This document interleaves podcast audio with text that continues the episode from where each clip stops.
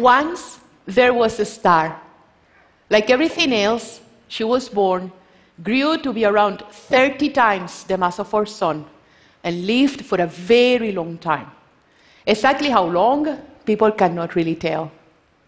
Just like everything in life, she reached the end of her regular star days when her heart, the core of her life, exhausted its fuel. But that was no end.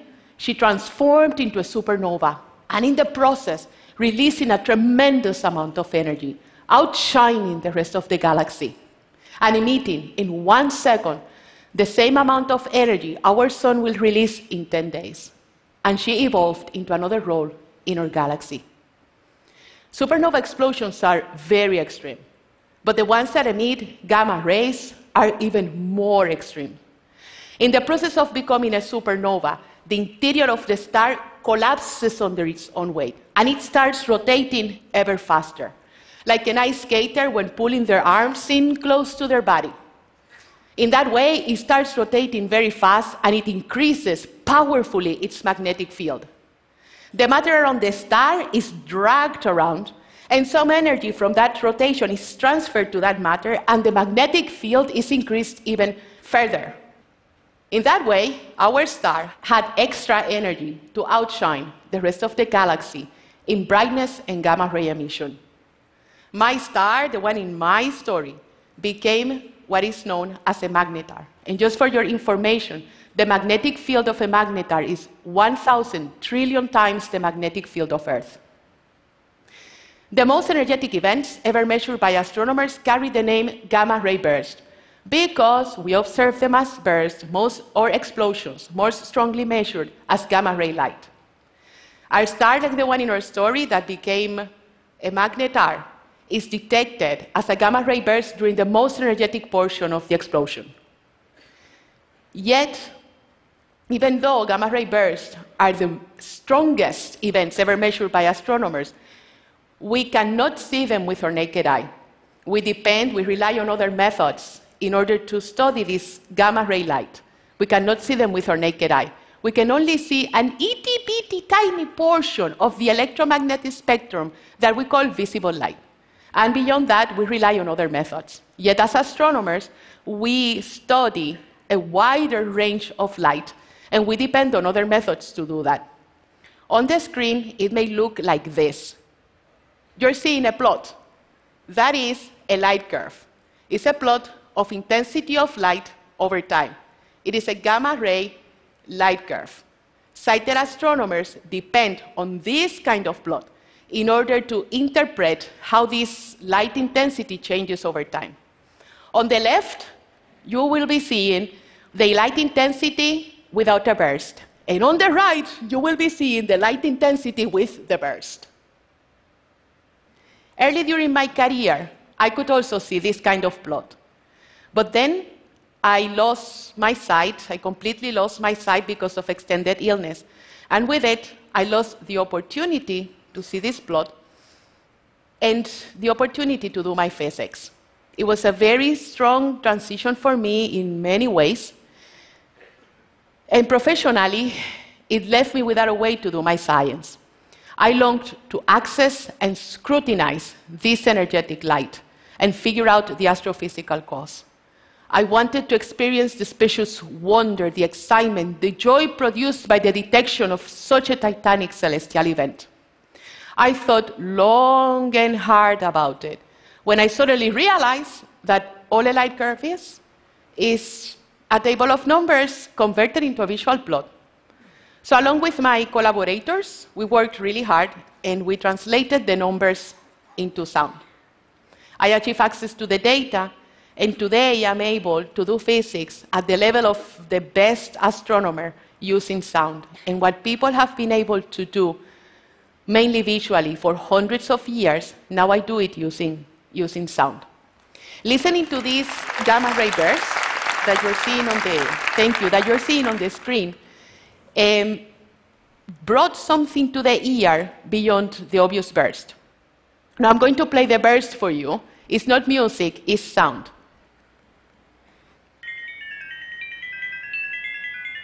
This is scientific data converted into sound and is mapped in pitch. The process is called sonification. So, listening to this brought something to the ear besides the obvious burst. When I examined the very strong low frequency regions or baseline, I'm zooming into the baseline now, or the baseline, we noted resonances that were characteristic of electrically charged gases like the solar wind. And I want you to hear what I heard. You will hear it as a very fast decrease in volume. And because you're sighted, I'm giving you a red line indicating you what intensity of light is being converted into sound. The, is frogs at home. Don't pay attention to that.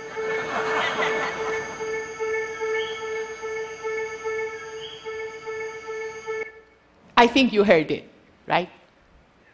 So, what we found is that the bursts last long enough in order to support wave resonances, which are things caused by exchange of energy between particles that may have been excited that depend on the volume.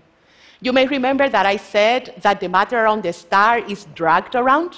It transmits power with frequency and field distribution determined by the dimensions. And you may remember that we were talking about a supermassive star that became a very strong magnetic field magnetar. If this is the case, then outflows from the exploding star may be associated with this gamma ray burst. What does that mean? That star formation may be a very important part of these supernova explosions. Listening to this very gamma ray burst brought us to the notion that the use of sound as an adjunct to visual display may also support sighted astronomers in the search for more information in the data.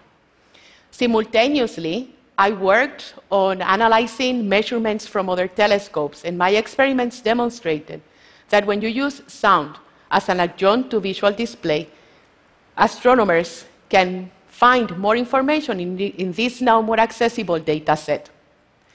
And this ability to transform data into sound gives astronomy a tremendous power of transformation. And the fact that a field that is so visual may be improved in order to include anyone with interest in understanding what the heaven lies is a spirit lifter. When I lost my sight, I noticed that I didn't have access to the same amount and quality of information a sighted astronomer had. It was not until we innovated with the sonification process that I regained the hope to be a productive member of the field that I had worked so hard to be part of.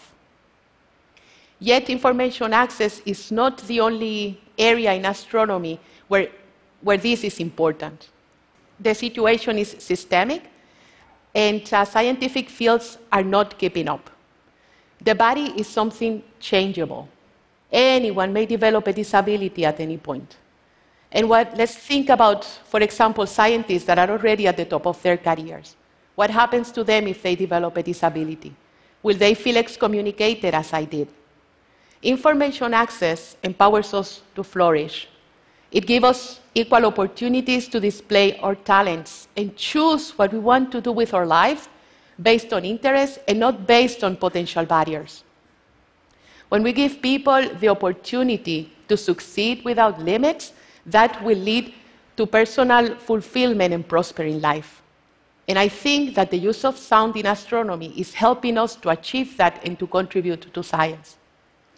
While other countries told me that the study of perception techniques in order to study astronomy data is not relevant to astronomy because there are no blind astronomers in the field, South Africa said, We want people with disabilities to contribute to the field. Right now, I'm working at the South African Astronomical Observatory at the Office of Astronomy for Development. There, we're working on sonification techniques and analysis methods to impact the students of the Athlone School for the Blind. These students will be learning radio astronomy and they will be learning the sonification methods in order to study astronomical events like huge ejections of energy from the sun known as coronal mass ejections. What we learned with these students, these students have multiple disabilities and coping strategies that will be accommodated.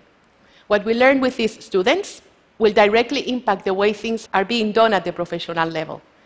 I humbly call this development, and this is happening right now. I think that science is for everyone. It belongs to the people and it has to be available to everyone because we are all natural explorers.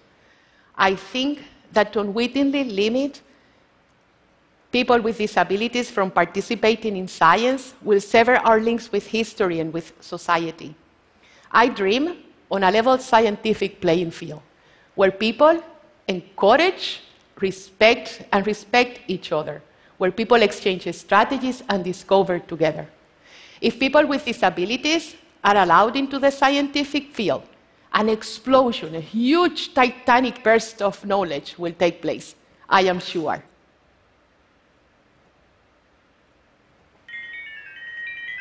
That is the Titanic burst.